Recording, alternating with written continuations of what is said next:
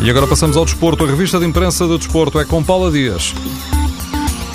Filmada, fotografada, admirada, a Águia Vitória pode deixar de voar no Estádio da Luz. O PAN, o Partido Pessoas, Animais, Natureza, quer que acabem esses voos gloriosos antes de cada jogo do Benfica. André Silva, deputado do PAN, não se revê na domesticação de animais selvagens e hoje os jornais recuperam essa inquietação para o ninho da Águia, depois das declarações de André Silva ao jornal I. No Reino da Águia, a bola anuncia que Zivkovic, campeão do mundo sub-21 pela Sérvia, já é do Benfica. A cegonha está para chegar à casa de André André. O jogador do Porto festejou o golo de ontem no jogo com o Maccabi Tel Aviv com o polgar na boca e, o, e a bola na barriga. A fotografia de André André, feliz, está hoje nos jornais. Depois dessa vitória em Israel, o jogo pede só mais um ponto aos azuis e brancos para conseguirem chegar aos oitavos de final da Liga dos Campeões, onde o Chelsea também pode ir. Ganhou ao Dinamo de Kiev e os adeptos cantaram para Mourinho.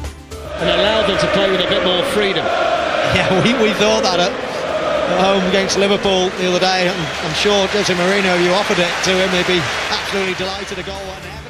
Relato da Sky, Mourinho agradeceu, disse que isto é um sinal de que o querem lá, mas o Chelsea sofreu para ganhar. O jogo esteve empatado até quase ao fim, até que William marcou, já passava dos 80 minutos. Nas redes sociais, o brasileiro agradeceu a Deus. É inevitável, a situação de Karim Benzema é assunto em França e em Espanha. Aqui ao lado, toda a atenção para Benzema, no AS e na marca. O jogador do Real Madrid continua detido, passou a noite nas instalações da polícia de Paris. O equipe conta que Benzema está em plena tempestade.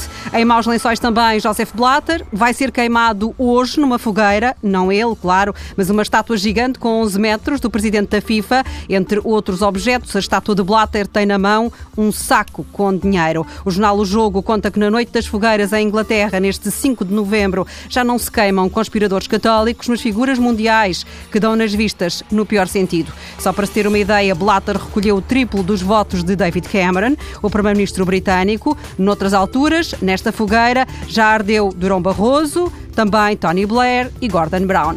Paula Dias.